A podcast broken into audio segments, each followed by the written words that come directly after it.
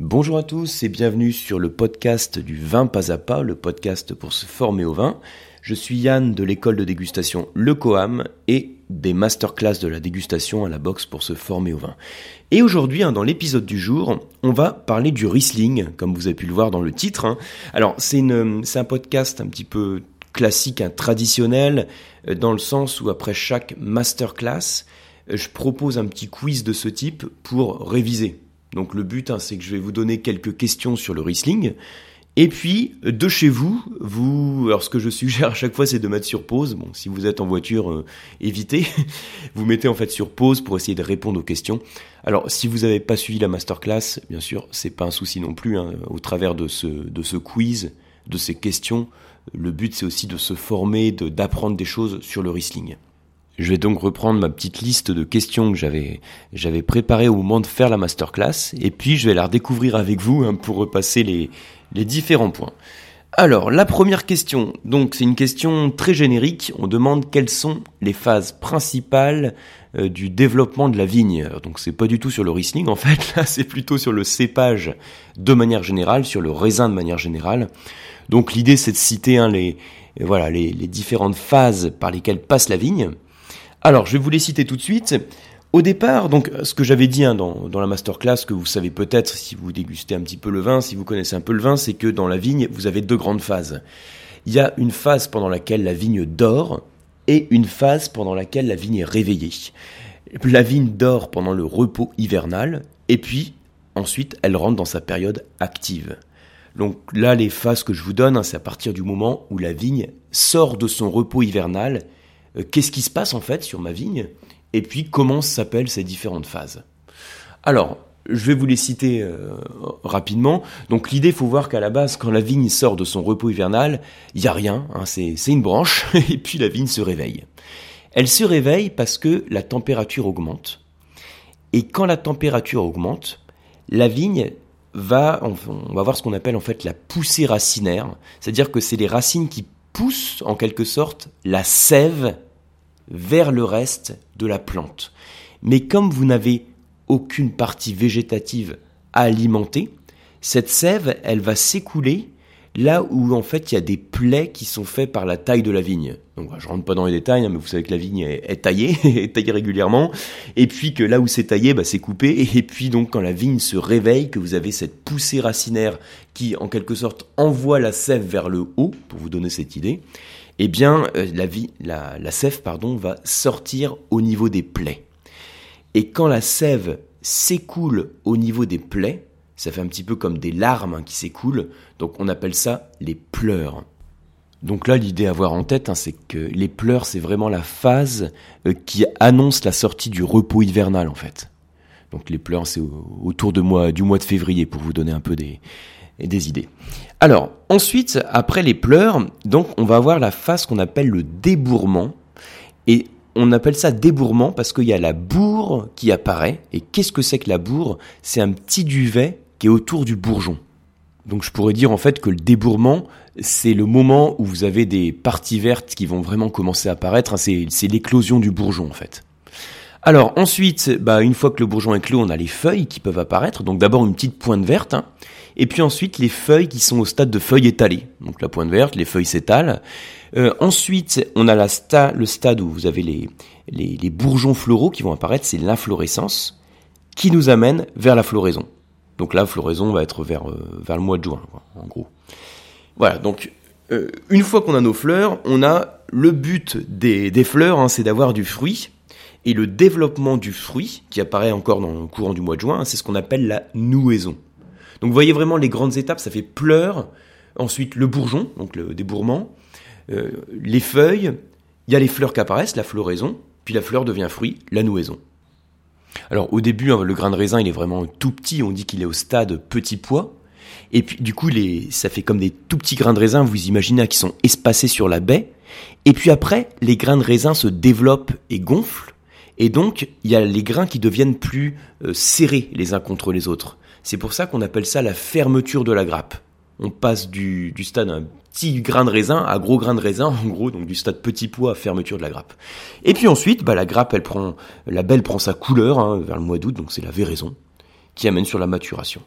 Donc voilà un peu les, les gros stades. Alors finalement, euh, je veux dire, vous le savez tous intuitivement, hein, c'est plein de bon sens. Hein, quand la plante se réveille, et puis ensuite, il faut qu'il y ait les, organes végétatifs qui apparaissent, les organes reproducteurs, donc les feuilles, les fleurs, puis le fruit, puis le fruit qui grossit, qui mûrit, hein, véraison, puis maturation. Donc voilà les, grandes étapes. Alors après, le, le réflexe à avoir hein, pour rendre, on va dire, ces données théoriques un petit peu plus vivantes et puis plus intéressantes, c'est quand vous vous promenez dans les vignes. Alors si vous êtes dans une région viticole, c'est plus facile, et sinon c'est en faisant de l'onotourisme, c'est prendre le temps de regarder les vignes et pour voir à quel stade de développement elles se trouvent, voir l'aspect des vignes. Bien, alors on passe sur la deuxième question qui est spécifique au Riesling cette fois. Euh, quel climat affectionne le Riesling? Quel type de climat? Alors vous savez qu'en fonction de la baie de raisin, du grain de raisin, qu'on parle de chardonnay, de riesling, de vionnier pour parler des blancs, donc pareil pour les rouges, hein, quel que soit le type de raisin, le raisin va affectionner plutôt un type de climat et il va aussi avoir un développement particulier en fonction du type de terroir, donc du type de sol, du type de sous-sol également. Donc là, la question porte sur le climat. Alors, il faut savoir aussi, donc pour euh, avant de répondre à la question, que vous avez des raisins qui ont besoin d'avoir un certain quota d'heures d'ensoleillement pour parvenir à leur maturité. Chaque raisin, chaque, cépage en fait, a besoin d'avoir un quota d'heures qui va être différent. Et c'est comme ça qu'on va faire la distinction entre deux grandes catégories de cépages, de raisins, les cépages qui aiment le chaud et les cépages qui aiment le froid donc comme le chaud et le soleil, hein, puis les autres qui aiment plutôt la fraîcheur. Les cépages qui aiment le chaud, ce sont les cépages dits à maturité tardive, et les cépages qui aiment le froid, ce sont les cépages dits à maturité précoce. Voilà. Donc ça c'est pour euh, réviser des bases. Hein. Donc en fait, quand vous regardez une carte viticole, que vous regardiez la, la carte de la France viticole ou la carte de votre pays viticole ou du monde viticole, quand on est sur des régions plus fraîches, on va avoir des cépages à maturité précoce. Et quand on est sur des régions plus chaudes, on va avoir des cépages à maturité tardive, hein, des cépages méditerranéens. Il faut savoir aussi qu'il y a plus de cépages blancs dans les maturités précoces et plus de cépages rouges dans les maturités tardives. Donc en général, quand il fait froid, il y a plus de blancs, enfin quand il ferait froid dans, dans une région, et puis quand vous êtes dans une région qui est plus chaude, ensoleillée, un climat qui est plus clément, vous avez plus de rouge. Alors, je reprends la, question, donc quel climat affectionne le Riesling? Eh bien, donc ça c'est à savoir, hein. le, Riesling, il affectionne les climats qui sont plutôt frais, mais il s'adapte aussi au climat dit tempéré. Ben, en gros, si on prend une échelle à trois points pour qualifier les climats, c'est-à-dire soit il fait froid, soit il fait chaud, soit c'est tempéré. Donc le, le Riesling, il est plutôt dans les zones de fraîcheur. Alors, ça veut dire, si je mets un Riesling sous climat chaud, qu'est-ce qui se passe? Alors, ça peut se faire, hein, on peut planter du Riesling un peu partout, on va dire. Euh, ce qui se passe, par contre, c'est que le résultat va être moins intéressant en termes de développement, en termes de, maturation de la baie, et donc on va faire des vins avec un profil gustatif qui sera pas forcément euh, qualitatif. Donc à chaque fois, l'idée c'est avoir un planter un cépage en fait dans un climat qui lui correspond pour avoir une maturation optimale, ce qui veut dire un bon équilibre entre le sucre et l'acidité, un bon développement des arômes, et donc au final un vin qualitatif, ce qui est quand même le but. Alors, on passe à la question suivante. Quel est le grand pays du Riesling? Et ensuite, donc l'autre partie de cette question, dans ce pays, où se trouvent la plupart des vignes de Riesling? Alors, si vous avez suivi la masterclass, et puis même si vous ne l'avez pas suivi, peut-être si vous connaissez un petit peu le Riesling, euh, vous connaissez peut-être le grand pays du Riesling, qui n'est pas euh, la France viticole avec euh, l'Alsace, hein, même si ça fait partie des, de, certaines zones avec des Riesling de référence. Le grand pays du Riesling, donc le pays où il y a le plus en fait d'hectares de vignes de Riesling, c'est l'Allemagne. L'Allemagne, hein, c'est le grand pays du Riesling. Alors, il y a un peu plus de 20 000 hectares de Riesling rien que sur l'Allemagne viticole. Et ensuite, la deuxième partie de la question, c'est dans ce pays, donc en Allemagne, où trouve-t-on la plupart des vignes de Riesling? Donc là où on a le Riesling en fait le plus, qualitatif. Alors, j'avais cité dans la masterclass plusieurs zones principales, j'appelais ça donc les foyers principaux du Riesling.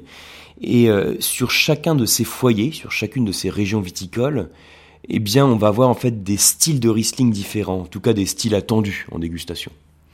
Alors, une des régions emblématiques, ça va être le Rheingau. Donc, je vais commencer par vous citer le Rheingau, qui est, qui est réputé hein, pour la qualité de ses Riesling. Alors, il faut savoir sur le, que dans le Rheingau, donc dans cette région d'Allemagne, cette région viticole d'Allemagne, il fait relativement doux.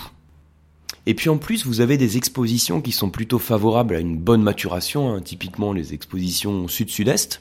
Du coup, quand vous avez une parcelle qui est orientée sud-sud-est, eh ben le soleil, il chauffe comme il faut, il brille comme il faut dessus, et donc il permet à chacune des baies d'atteindre leur maturité. Donc tout ça, ce sont des facteurs qui font qu'on va, on avoir un Riesling avec une belle maturité. Alors je vous avais parlé aussi dans la, dans la masterclass du type de sol hein, qu'on a dans le Rheingau, et puis je vous avais dit que un des types de sols principaux, ce sont des sols de, de schiste. Donc un type de roche un peu feuilletée, on appelle ça une, roche métamorphique, bon, sans rentrer dans le détail. Les, les, les sols de schiste, ils ont la particularité de pouvoir absorber la chaleur et la restituer. Hein, c'est le, le, concept d'accumulateur thermique. Un petit peu comme des gros cailloux, hein, comme les graves du Médoc ou les, les galets de Châteauneuf du Pape. Ben, les schistes du Rengao, à une autre échelle, ils accentuent la maturation de la baie. Du coup, ça veut dire qu'on va pouvoir avoir des, des avec une belle maturité. On va faire aussi d'ailleurs des Riesling euh, euh, qui vont être vinifiés en vin, euh, en vin moelleux, hein, comme des TBA, dont j'avais parlé aussi dans la masterclass. Donc je vous les cite. la notion de TBA, c'était les Trocken Beeren Auslese.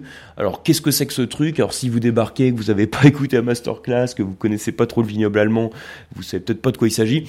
Donc je vais pas vous tout vous expliquer en détail. Hein. Simplement, il y a des termes au sein de la classification des vins allemands qui permettent de hiérarchiser en fait les vins en fonction du taux de sucre que vous avez dans la baie. Et on va définir comme ça donc les notions de cabinet, donc K-A-B-I-N-E-D-T, hein, comme c'est un podcast audio, je vous l'épelle, cabinet. Euh, il y a les Spätlese, les Beerenauslese, et ensuite donc les TBA, donc Trocken, Beerenauslese. Et là, je vais croissant dans la quantité de sucre que j'ai dans la baie. Ah, puis au sud, j'ai après les, les vins de glace, hein, les ice wine. Voilà, du coup, alors j'ai complètement dévié par rapport à la question. donc on était sur le Rheingau. Je vous disais qu'on pouvait avoir des Riesling avec une belle maturité et donc on retrouvait sur des styles de euh, BA ou TBA, donc les Beerenauslese et Trocken Beerenauslese. Alors il n'y a pas que le Rheingau, j'avais parlé aussi du Palatina Rénan. Euh, donc dans le prolongement des, Vosges, hein, une région sèche, où on va trouver des Riesling justement avec pas mal d'onctuosité.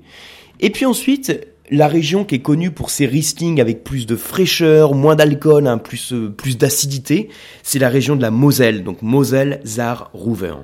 Voilà, donc là j'ai répondu de manière complète à la question. Euh, ensuite, citer trois grands crus d'Alsace où le Riesling est particulièrement adapté j'ai mis euh, adapté slash réputé. Donc trois grands crus d'Alsace où le Riesling est particulièrement adapté. Donc effectivement, on avait parlé dans le dans la masterclass des principaux pays dans lesquels on trouve le Riesling, donc euh, l'Allemagne notamment, et puis on avait parlé de la France viticole avec l'Alsace. L'Alsace, c'est une région qui est extrêmement riche en termes de terroir, et donc en fonction de la localisation, on a défini un certain nombre de crus qui ont des types de sols différents, donc des expositions différentes, et donc dans lesquels vous, avez, vous allez avoir des cépages qui vont s'exprimer de manière différente, en gros, pour faire simple et en quelques secondes. Alors, quelques crus sympas pour le Riesling.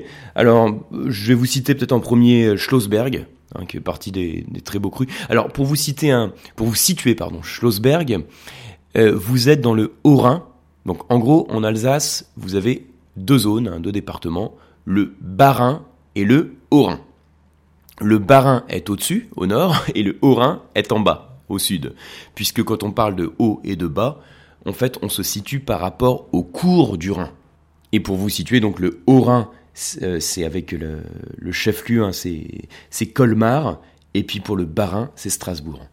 Et donc, Schlossberg, dont je vous, parle un instant, c'est situé dans le Haut-Rhin, donc en dessous. Hein. Alors, autre grand cru vous avez par exemple Zomerberg, euh, toujours dans le Haut-Rhin. Et puis euh, sur le Bas-Rhin, on peut citer par exemple Kastelberg hein, ou, Altenberg de Volksheim. Voilà, pour vous citer quelques, quelques grands crus. Alors bien sûr, c'est pas exhaustif, hein. vous en avez plein. Euh, si vous êtes amateur de vin d'Alsace, je suis sûr que vous avez d'autres grands crus en tête sur lesquels vous avez dégusté des Riesling de qualité. Donc là, je vous cite juste quelques-uns de manière indicative. Et la dernière question, pardon, quels sont ces arômes types, donc au Riesling, et puis comment ces arômes sont-ils impactés par le climat ou par l'âge du vin? Alors, pour vous citer quelques arômes types du Riesling, euh, ça serait des notes, euh, on va dire, sur la pomme, la pomme fraîche, hein, la pomme verte, euh, quelques notes aussi de, éventuellement de pamplemousse, donc d'agrumes, des notes citronnées, florales, tout ça. Voilà un peu l'idée, hein, beaucoup de fraîcheur. Alors, comment le climat joue sur les arômes du Riesling? Eh, eh bien, quand il fait froid, on a des arômes de froid, et puis quand il fait chaud, on a des arômes de chaud. C'est souvent les, les repères que je donne. Donc des arômes de froid, des arômes de fraîcheur, c'est bah, justement les arômes de fruits verts. Hein, donc euh, les agrumes et puis les fruits verts, la pomme verte par exemple. Et puis quand on arrive sur des arômes, sur des climats pardon un petit peu plus chauds, donc pour le Riesling c'est jamais complètement chaud, hein, c'est plutôt tempéré, on va avoir des arômes de fruits euh, entre guillemets plus chauds. Donc des arômes de fruits plus chauds, ça veut dire des arômes de fruits qui ont plus de sucrosité et moins d'acidité en bouche. Ça va être par exemple des fruits exotiques comme la mangue, euh, l'ananas, des notes de fruits à chair blanche hein, comme la, pêche blanche par exemple. voilà un petit peu la distinction qu'on va avoir en fonction du climat. Et puis, euh, comment les arômes du Riesling sont impactés par l'âge? Eh bien, en se développement, quand le, quand le Riesling est dans votre cave, au travers du bouchon, il respire, hein, c'est comme n'importe quel vin qui respire dans la cave, le vin c'est un produit vivant, et puis son organe de respiration, son nez, hein, comme, comme n'importe quel être, de, être vivant, il a un organe de respiration. Donc le nez pour la bouteille, c'est le bouchon. Il y a une microporosité, une micro-oxygénation qui se fait au travers du bouchon, donc des échanges gazeux. Et puis ces échanges gazeux font que le vin va évoluer et vous avez certains composés qui vont être créés. Il y a des précurseurs d'arômes qui vont se libérer et puis certains composés aromatiques qui vont être créés. Alors typiquement, on va avoir des arômes qui vont évoluer vers des notes un petit peu de, fumée, des arômes qui vont évoquer le sucre, là aussi des notes de miel, de miel d'acacia, voilà typiquement le, type d'arôme.